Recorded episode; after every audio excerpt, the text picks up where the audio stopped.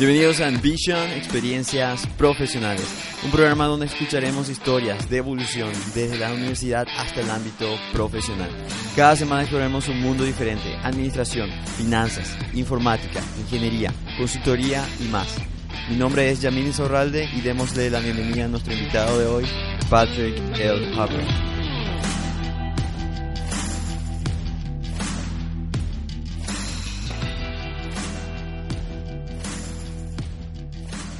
Bien. El día de hoy vamos a estar entrevistando a Patrick L. Harbour, quien se encuentra trabajando como asesor técnico comercial en una empresa multinacional.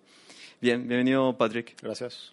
Muchísimas gracias por venir. Y bien, eh, Patrick, para empezar un poquito tu experiencia, ¿qué nos podrías contar un poco sobre vos a nivel personal? Bueno, a nivel personal, eh, arranqué trabajando desde muy temprana edad. Alrededor de los 13 años ya encontré algo que me gustaba mucho, que es la informática. Y a partir de eso fui creciendo. siempre me gustó, siempre me interesó y me intrigó la parte de, las computadoras en general. Y eso al final cayó en lo que hoy es hoy día. Después de varias experiencias laborales y personales, llegué a donde estoy hoy. ¿Y cómo empezó eso? ¿En qué edad? ¿Cómo...? Bueno, tenía 13 años la primera vez que desarrollé un sitio web, que al final del día fue por un interés. El Internet era algo nuevo acá en el país. Y después de acceder a varios sitios, de navegar mucho, siempre, me, me intrigó saber cómo funcionaban esas cosas. Me puse a averiguar cómo se desarrollaba un sitio, de qué se trataba, cómo funcionaba y me pareció súper raro de que escribías un par de líneas y aparecía algo en la pantalla. Eh, un par de meses después de eso, de, de, leer mucho, me di cuenta de que al final del día era un servicio súper rentable para vender, porque no tenías que vender algo algo físico, algo material, sino que era pura hora de trabajo. Eran, es, aire al final del día, vendes aire. Y encontré que hay una muy buena rentabilidad a muy corta edad y arranqué por ahí. Eso fue lo, mi primer contacto con la informática. Además del, famoso reparar computadoras para los amigos, los vecinos, en el colegio. el, que nunca falla. Sí o sí, si fuiste informático en algún momento sacaste algo de dinero. Sí, eso es bastante, bastante, mm, bastante curioso porque sí, desde muy temprana edad, 13 años, o sea, ¿cómo es que tuviste la posibilidad allí en esa corta edad? Porque creo que es como algo bastante que no todos tenían esa oportunidad en aquel momento, a esa corta edad. Fue un conjunto de cosas. Papá se compró su primera computadora. No su primera, te miento. La primera computadora que toqué cuando tenía unos 4 o 5 años, que papá tenía en su consultorio. Y utilizaba mucho para jugar jueguitos. Obviamente, jueguitos en blanco y negro. Sí. Y mucho más adelante, unos 10 años después, eh, papá se compró una muy buena computadora y vi que estaba jugando justamente el Age of Empires en ese momento, que era lo máximo. y cuando fui a la casa de un amigo, vi que había dos computadoras conectadas en red y los dos estaban jugando en simultáneo en el mismo lugar y eso me explotó la cabeza. Tipo. Sí, muy loco. Con un cable estaban jugando y era... Una, especie de Counter-Strike, ¿verdad? Claro, y, eh, y me puso a pensar cómo, por qué estaban jugando juntos solamente con un cable, qué está pasando. O sea, fue la primera vez que me agarró la curiosidad. Y a partir de eso empecé a cortar cables, probar cosas. Quise intentar en casa, no funcionaba. Y de a poco fue creciendo. Después la, la era del internet con personal Hipu, primera experiencia con internet. Ah, cierto, Teníamos los modem, sí, teníamos los modem con, con el famoso carnet. Ajá. Pero no era lo mismo. Cuando vino Hipu ya era internet bastante rápido para la época. Sí. Y ya era navegación abierta y libre, no ocupabas la línea baja. Y me quedaba todo el día en internet con los amigos y eso, eso habrá sido en época de colegio, más o menos, cuando tercer año, más o menos, ¿verdad? mucho antes. O sea, tercer año, yo le llamo séptimo, octavo, noveno, por ahí. Sí. Sí, alrededor del séptimo grado, más o menos, pues. Séptimo grado, por ahí. Sí. Bastante temprano. Sí, súper temprano agarro. Súper temprano agarro. Y bueno, luego de eso, aproximadamente cuando ya estabas terminando el colegio, ¿tuviste ahí, empezaste a trabajar en eso? ¿Cómo fue? ¿Cómo, no, ¿cómo, ¿cómo te metiste tanto en la informática? Eh, de alguna forma fue, por así decirlo, de forma empírica no, y por curiosidad. 100% empírico y por curiosidad, de hecho. No, obviamente todo el mundo te dice tenés que hacer algo que te guste, pero yo creo que hay, tiene que haber un cruce en lo que te gusta y algo que sea rentable también para vos, porque al final del día del sueño no se vive, ¿no? Y encontré algo que me gustaba y al mismo tiempo generaba un buen ingreso, porque hay siempre hay una demanda alta de, de, personas capacitadas en la informática. Hay muy poca gente capaz en el país. Entonces, cuando vas por ese tipo de rubros, al final del día siempre encontrás dónde caer. Lo cual me pareció interesante desde hace mucho tiempo ya. Cuando empecé con los sitios web, en Paraguay era casi inexistente. Entonces tenía 13, 14 años y la gente, por más que tenía 13, 14, me compraba los sitios web porque no había empresas en ese momento, muchas empresas estabilizadas en ese O sea, vos hacías las páginas web a esa edad. Yo hacía los sitios web muy- de forma muy empírica, pero me ayudó mucho a practicar. Eh, después, eso sigue hasta ahora. Por más que entré a trabajar a empresas, de igual manera la- mi empresa de desarrollo informático sigue vigente, sigue funcionando, con muchos más clientes, mucho más conocidos, con desarrollos mucho más complejos, pero inicialmente eran sitios mucho más sin- sencillos y simplones por un tema de tecnología en el momento, ¿no? Claro. Pero sí, eh, encontré, como te digo, rentabilidad y gusto por lo que hacía desde muy temprana edad. Y papá me hizo una pregunta muy clave a los 14 años que fue, ¿qué querés hacer en el futuro? Era muy joven para que me pregunte eso. ¿Vos qué querés hacer? Súper temprano. sí, y lo raro es que le respondí súper rápido, tipo, informática. No sabía qué quería hacer de la informática, pero quería, me gustaba la informática. Eso era todo lo que Eso era todo lo que yo sabía. Y me dijo, bueno, listo, desde mañana empecé a buscar cursos afuera, empecé a buscar qué hacer y, y dirigite a donde querés. Ah, bueno. Al día siguiente me registré para un curso de técnico en computadora, que fue justamente reparaciones, monitores, CPU y todo lo demás. Ajá. Y ahí empecé desde abajo. Desde, Desde abajo, abajo. siempre. Sí, las páginas web mucho más rentables que reparar computadoras toda la vida, pero igual meter la mano en las computadoras me parecía ¿Y, y cómo conseguías clientes a esa edad? no tengo idea. O sea, es que siempre era, en ese momento era de boca en boca, no, no había redes sociales para apoyarte y demás. Entonces era mucho más difícil, pero como estamos en un país chico también. Es, es fácil de que a una persona, una persona tenga un problema en su computadora y diga, che, me pasó esto. Ah, acá un amigo me arregló, acá un socio, el, el hijo de tal persona me arregló. Ah, mira vos. Entonces llegan fácil a vos. Eso sigue pasando ahora inclusive, por más que estamos ya mucho más grandes y el país está mucho más desarrollado. De igual manera las empresas buscan de boca en boca, tipo, tuve este problema, ah, hay una persona que me pueda asesorar en eso. O sea, sigue siendo bastante igual todo. Sigue siendo bastante Sí, como en mayores- boca en boca siempre. A mayor escala, pero la misma cosa. Ah, mira vos. Y eh, bueno, vos decís, empezaste muy, de muy, muy chico, tu papá te dijo, decidí qué es lo que vas a hacer. Ujú. No fue tanto un decidí qué vas a hacer a la fuerza, fue más un qué te gustaría hacer, fue más un- una consulta bastante genérica. sí. Pero sí, desde chico me preguntó qué te interesa, qué querés, qué te gusta. Claro, era, era así, tipo, ¿qué querés estudiar ahora? Básicamente Y- me hizo decir en voz alta lo que yo ya estaba pensando. Pero sí, siempre fue por ahí. Y bueno, ya tuviste la transición desde muy pequeño, por así decirlo, como una pasión, un hobby. Ujú. Y luego más adelante me decís que avanzaste con, con el desarrollo de una empresa relacionada a páginas web. ¿Eso cómo surgió? ¿Y a qué, a qué tiempo, en qué momento? Tenía 17 años, estaba terminando el colegio y en realidad ya terminé el colegio y al día siguiente nos juntamos con unos amigos y dijimos, ¿qué vamos a hacer? O sea, ¿qué podemos hacer? En, encabecé la idea de abrir una empresa que se encargue de desarrollo informático siempre muy a la Bartola, o sea, muy poca idea de, de cómo manejar una empresa, Ajá. mucha de cómo técnicamente funcionan las cosas, pero poca idea comercial de cómo manejar una empresa. Entonces, de igual manera nos tiramos al agua y empezamos con los desarrollos web, reparaciones, infraestructura, cosas muy copadas para el momento. Pero Claro. O sea, había, había parte... ¿cu- cu- ¿Con cuántas personas empezaron entre amigos? éramos alrededor de cinco o seis personas, éramos bastantes personas para, Sí. para arrancar. Y tenían ordenado en el sentido de eh, vos hacer la parte de, te- de En ese momento, técnico, vos hacer la parte de desarrollo, vos Ah, hacer en, la en parte ese no momento tanto así. ninguno de nosotros tenía muy claro lo que quería hacer, entonces es muy difícil abocarte a algo tan poca edad, Ah, porque todos saben que les gusta la informática y todos son buenos en un poco de todo.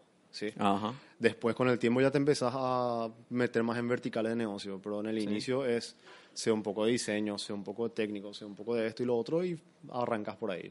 Entonces, y fue uno de los primeros problemas, íbamos tapando trabajos con lo que sabíamos, entraba el que tenía que entrar, no estaba tan estructurado, sí. Pero fue una experiencia increíble, súper buena. Creo que fue la etapa de mi vida donde más aprendí, justamente tirándose la pileta, y mal. Y mm, a partir de ahí surgió todo el tema de la empresa. ¿Trabajaste más en eso realmente que, que a desarrollarte como en una empresa privada o haber buscado trabajo en otra parte Sí, desde entonces? Siempre, eh, siempre tuve miedo al trabajar para alguien porque no, no sé, nu- nunca supe cómo me iba a comportar en un ambiente estructurado donde haya un jefe tomando decisiones. Siempre me fue muy ajeno, muy difícil a eso. Entonces decidí entrar, quiero manejar mi propia empresa, lo cual fue buenísimo para una experiencia personal. Eh, de igual manera, dos, tres años después de eso, me surgió un trabajo fijo. De- Entré como un internship más para probar la experiencia que por el dinero, sino para saber de qué se trataba. Ajá. Y por suerte me tocó, creo, el mejor jefe que tuve hasta ahora. Entonces tuve una excelente experiencia por ese lado y me di cuenta que no es tan malo el mundo laboral como yo estaba pensando. Eh, sigue mi empresa funcionando, siguen los desarrollos, siguen los sitios como te comenté, pero me gusta mantenerme también dentro de una empresa de forma fija porque aprendo mucho de las personas que están conmigo. Y, ¿Tu eh, primer jefe fue como tu primer mentor, por así fue, decirlo? fue mi primer mentor y la verdad que me agarró un poco disparatado, no sabía... Sí, sí, sí. sí. Te agarró así como un momento de no sé qué hacer acá. Exactamente. Era, él tenía una necesidad, y yo también tenía una, yo tenía una necesidad grande de aprender y él de implementar tecnologías nuevas en el país, que en su momento era Office 365. Era, Sí. La intención era gestionar la venta de un servicio cloud que en ese momento era magia negra por ahí. O sea, no- nadie quería, no, de verdad, y hasta hoy día nadie quiere usar cloud porque es muy... Nadie quiere usar cloud porque no, no está el servidor y no ves y no tocas, entonces no es, es- es- comprar aire, eso es lo que ve la gente. Como no toca la cajita o no toca el servidor, es comprar aire. Entonces siempre fue un rubro más complejo.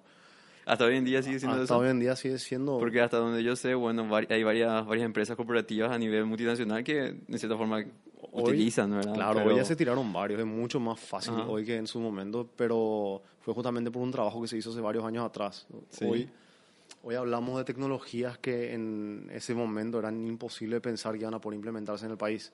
Ahora ya son una realidad. Entonces, es más fácil tirarse a algo cuando el vecino ya lo tiene. Ah, momento- claro. En ese momento vos sos Claro. el primero, sos el conejillo de indias para vos. Hay miles de personas en el mundo ya usando, pero sos el conejillo de indias. Entonces tenés cierto miedo. Ahora ya es más fácil porque ya hay muchos ejemplos clave en el país. Empresas muy grandes y conocidas que ya usan las soluciones. Ujú. Pero sí, como te contaba, él tenía necesidad de alguien que salga a atropellar y ver qué pasaba y yo tenía necesidad de aprender. Sí. Porque como te digo, si bien fue una increíble experiencia tener la empresa propia a tan corta edad, había mucho para aprender. Y este jefe que tuve, básicamente todo lo que decía me sumaba. Cada una de las palabras que me decía me sumaba, me sumaba, me sumaba.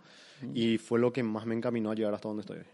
¿Qué, qué fue algo que te dijo, que te dijo particularmente, que te, que te ayudó bastante? No sé si recordás un- una situación particular o algo así. Sí, lo más clave fue que, si bien yo, yo en el inicio de todo esto estaba muy abocado a la parte técnica. Yo hice mi primera venta comercial cuando tenía 18 años para una empresa muy grande, que tuve que dar una presentación frente a 10 personas, casi me morí de un infarto. Increíble. Pero después de que terminó esa reunión me di cuenta que me gusta hacer lo que estoy haciendo, pero aún estaba en duda, o sea, no entendía muy bien lo que estaba pasando todavía. Cuando, cuando entré a trabajar justamente fue en Microsoft, el, mi primer trabajo como internship, este señor me dijo que si bien me va muy bien lo técnico, tengo cierta capacidad comercial y que debería sacarle un poco de eso. Que salga más a clientes, visite más empresas. Porque lo mío estaba más en dar asesoramiento técnico, cómo funcionaba, cómo se implementaba. Era como estar detrás de, detrás de cámaras haciendo el trabajo. Claro, Pero- y me, me dijo algo clave, que fue, si manejas lo técnico, después lo comercial ya viene solo. O sea, vas a saber vender si ya conoces la herramienta, cómo funciona atrás y adelante. Ujú. Y fue donde empecé a salir de las empresas, donde esto se convirtió en un, en un asesoramiento mucho más profesional y mucho más completo. No solamente le hablas del producto en el precio, sino le, le puedes hablar al técnico de cómo funciona y al financiero de qué retorno te da la inversión. Ya puedes hablar en varios idiomas y Sí. acortar los tiempos de cierre. Además de que eh, ayudas mucho a las empresas, eso me di cuenta. Muchas empresas tienen miedo a comprar cosas, muchas empresas están vendiendo sus soluciones sin dar muy buen asesoramiento, entonces cuando tenés esa tranquilidad y seguridad de haber implementado algo o de conocer cómo se implementa algo, puedes tranquilizar al técnico y puedes tranquilizar al gerente y al financiero porque sabes a cada uno en qué le suma. Inclusive al departamento de recursos humanos, en qué le va a servir al departamento de recursos humanos lo que le estás vendiendo. Ya sabes en dónde en dónde la solución que vendes va a ir solucionando o paliando problemas. Eso es lo que, bueno, volviendo un poco atrás a la consulta, eh, creo que ese fue un punto que era importante en mi, en mi carrera. Bastante importante. Y fue donde te llevó a donde estás hoy en día. ¿verdad? Exactamente. Empezaste bastante como un- una especie de, de técnico detrás de, detrás de cámaras, luego fuiste a, a vender y ahí hiciste como hasta lo que hoy hace- haces hoy en día. Sí, nunca solté lo técnico, eso nunca Claro. tenés que hacer. O sea, sí, siempre voy a recomendar que si sos técnico vayas saltando a lo comercial porque hay mucha demanda de eso. Hay demasiada demanda de, de técnicos que sepan aterrizar al cristiano lo que tienen que vender. Claro, Eso es porque eso claro, no podés ir junto a un odontólogo y el odontólogo no puede esperar que vos sepas lo que es un tratamiento de conducto. Cada uno tiene su carrera, cada uno es profesional en lo Claro. que hace. Entonces, si vas a una empresa de retail, vos no sos experto en retail, pero el tipo tampoco es experto en lo que vos haces. Ahí es donde los dos tienen que aterrizar al, al, al español tradicional de qué se trata lo que le estás vendiendo, de qué se trata lo que él está haciendo. Porque vos tampoco puedes vender y asesorar en algo que no sabes cómo funciona. No puedes entrar a solucionar problemas en una empresa que no sabes cómo trabaja. ¿Sí? Yendo a eso, yendo un poco hasta, hasta bien, de, de, esta, de esta empresa, te, te llevó a donde estás hoy en día? ¿Fue así más o menos la transición? Sí, a ver, dentro de, Microsoft, donde creo que entré a los 21 años, no me acuerdo muy bien. Dentro de Microsoft salté de cargo dos veces. Ahí inicialmente, como te comenté, era un intern. Mi cargo oficial era el de generar canales de reventa. Tenía que ir a las... A ver, para explicarte bien rápido, Microsoft no vende directo a los clientes. Ellos venden a una distribuidora, distribuidora a canales y el canal vende al cliente final. ¿sí? mi trabajo era generar canales que quieran vender Office 365 y que era algo bastante complejo porque nadie todavía creía en la nube, todavía era un poco difícil con nuestra conexión a Internet y muchas variables que había en el mercado. ¿sí?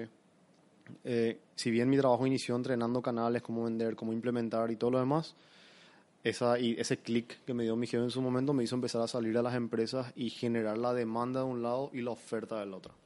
Entonces, entrenaba un canal en cómo implementar y en cómo vender y el otro lado ya le tenía una oportunidad preparada a un cliente que estaba interesado en comprar la solución. Es mucho más fácil hacer que una empresa venda un producto si ya tenés una oportunidad para que haga su, su primera prueba, hablando más rápido. Sí. sí. prácticamente. Ahora bien, en, en, esa transición, no sé si tuviste algún momento en el cual fue uno de tus peores momentos como profesional, en el cual te tocó vivir eh, una situación incómoda, tuviste que aprender nuevamente y para, para subir para adelante? Situaciones incómodas siempre hay, situaciones difíciles también. Hay mucha presión en el rubro porque imagínate le vendes a alguien una solución de 200 mil dólares y al final no era lo que él buscaba o no funciona. Entonces siempre hay una presión preventa en saber bien lo que vas a recomendar a una empresa porque hay, el comercial se apoya en vos, el técnico se apoya en vos, el postventa también. No, no podés ir a vender papas y zanahorias y al final era tomate y el que va a implementar se ve en figurita. ¿no? Claro. Entonces hay mucha presión en ese sentido de saber qué recomendarle al cliente, siempre apegándote a sus necesidades y no tanto al interés comercial. hay, hay como un punto de quiebra ahí entre gano dinero o de verdad le vendo lo que necesita. Claro. Desde el inicio me aboqué más a vender lo que necesita más de lo que yo necesito vender. ¿sí? En vez de hacer dinero, darle lo que necesita, así en el futuro si necesita algo más, él te va a llamar. El cliente te busca después porque lo, de verdad le funcionó y de verdad le sirvió lo que le vendiste. Mis, mis peores momentos fueron previos a Microsoft. Eh, no fue un mal momento, fue un momento de experiencia. Como te comenté, la empresa empezó con cinco pibes que no, no sabían nada. Así es. Sabían lo que hacían técnicamente, pero no mucho más que eso. Administrativamente éramos un desastre. Eh, comercialmente, ni te cuento, éramos un desastre. Entonces, eso nos llevó a que la empresa no crezca de la manera que queríamos que crezca. La verdad, se, se, desarmó la mayor cantidad de la, o sea, la mayor parte del plantel fue a otros caminos, fueron a otras empresas a seguir su vida profesional porque no era un modelo rentable. Porque de vuelta, hay mucha diferencia en hacer lo que te gusta, tu sueño cuál es y lo que realmente es rentable. Entonces yo tengo un sueño, que abrir mi empresa de desarrollos informáticos. Pero ¿cómo aterrizas eso a una realidad en la que te genere dinero para poder mantener esa operación? ¿Sí? Claro. Eh, bueno, justamente la parte más difícil profesional de mi carrera fue saber cómo se desarmaba mi empresa. De igual manera, eh, ahora es una empresa que funciona bien, ya hay clientes importantes, crece de día a día cada vez más. ¿Cómo se llama la empresa? Se llama PPHH Soft Studio.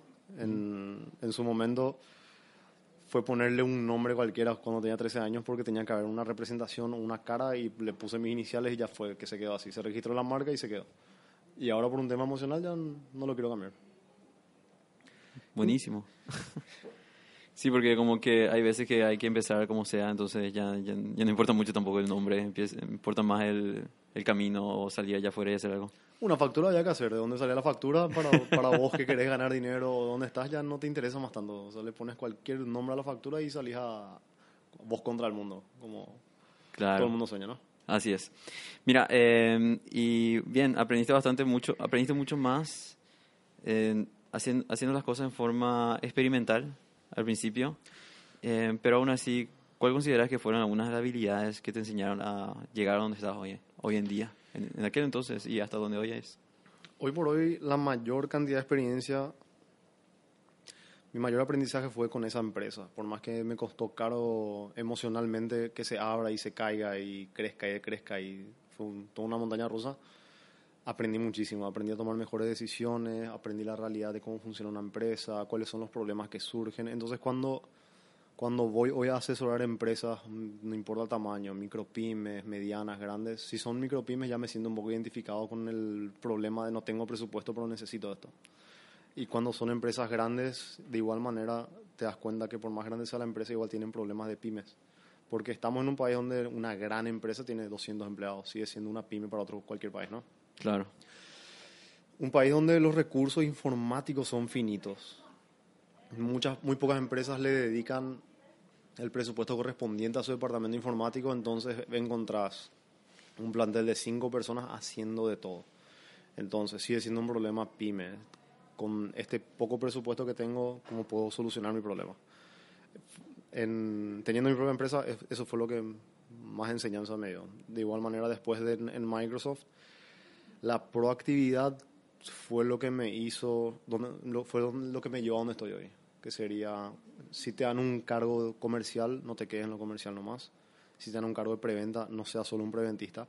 Ve qué puedes hacer más allá. Salir a cliente, siendo que no era mi trabajo, fue lo que más me dio valor comercial y fue lo que más me dio capacidad y enseñanza en, en todos estos años. Sí, es como combinar, a- a combinar dos cosas o combinar tres o cuatro habilidades en, en, en una sola. Claro, hablas, Hacer todo. hablas tres idiomas. O sea, hablas con el técnico y Sí. le convences, porque le mostrás que funciona. Siempre mirando su infraestructura, haciendo relevamiento, le contás cómo funcionan las cosas, le gusta. Después hay que hablar con el financiero. ¿Hay presupuesto o no hay presupuesto? Le mostrás cómo lo que está invirtiendo ahora se convierte en un retorno en poco tiempo. Después hablas con el gerente, por qué le va a ayudar estratégicamente en el negocio, con el recursos humanos. Hablas cinco o seis idiomas dentro de la misma empresa y acortás los tiempos de cierre. ¿sí? Y al final del día, la empresa confía mucho en vos. Eh, porque siempre se trata de la primera vez. Esa primera venta que haces siempre es crucial para cualquier empresa. Y cada empresa nueva a la que entras es un nuevo desafío. Porque tenés que quedar bien, tenés que demostrar que sabes y que no solamente estás tratando de hacer dinero, sino de darles lo que necesitan. Que Claro que al fin y al cabo un, un trabajo en equipo. Ellos tienen una necesidad y lo tuyo es brindar la solución también. exactamente. Eso creo, creo bien, para resumir un poquito allí, es, es la habilidad comercial lo que te llevó a donde estás hoy en día, la habilidad de, de hablar con los clientes, de salir allá afuera, en cierta forma. Y en lo que respecta a, en la parte técnica, en que aprendiste, creo que eso lo, lo dejaríamos desde muy pequeño, ¿verdad? No sé si No, al tanto contrario. así. El, los técnicos, todos los días sigo estudiando, sigo aprendiendo técnicamente, porque ¿Sí? nunca me voy a abocar 100% a lo comercial. Creo que me estoy expresando mal. Nunca voy a ir a vender algo que no sé cómo funciona. Ah, ok. ¿Sí? ¿Por qué? Porque voy a caer en el mismo problema que un vendedor de celulares. Voy a saber, le voy a decir que el teléfono brilla, pero no le voy a dar información de por qué le sirve el teléfono. ¿Sí? Eh, hoy mi mayor recomendación a cualquiera sería, si estás en la parte técnica, saltar lo comercial, porque vas- te va a construir muchísimo conocer a los clientes, saber sus problemas reales, aterrizar eso en una realidad de presupuesto, no tanto ver que esta herramienta es lo máximo, pero cuesta una poncha de dinero que nadie puede pagar, sino encontrar ese punto medio donde el cliente soluciona su problema a un costo rentable, ¿sí? Pero nunca dejes lo técnico de lado. Nunca dejes de aprender la parte técnica, porque en el momento que te desconectas de ese mundo, ya te volvés una persona más de un mundo gigante de comerciales, ¿no? ¿Qué le dirías a una persona que quiere empezar a estudiar, por así decirlo, quiere ser un asesor comercial?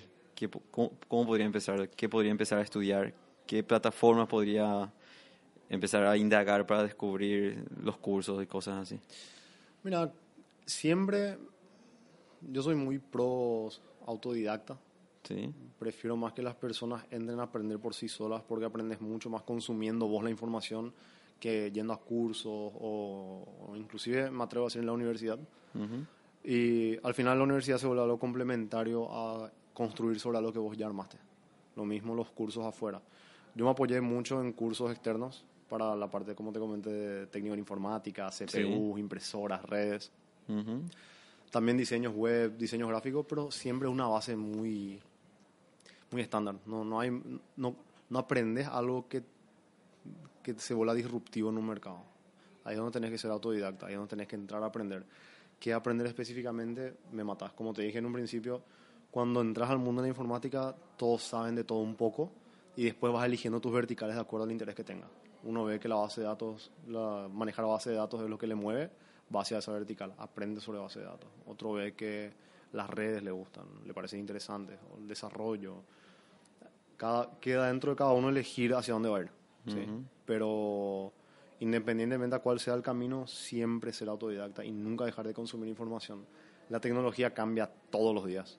Todos los días aparece algo nuevo y es muy fácil quedarse atrás en el mercado. Es súper fácil. Pensar que sabes todo y al día siguiente cambia ese todo y al final quedas como como nada. Como nada. No sabes nada. Quedaste fuera del, juego.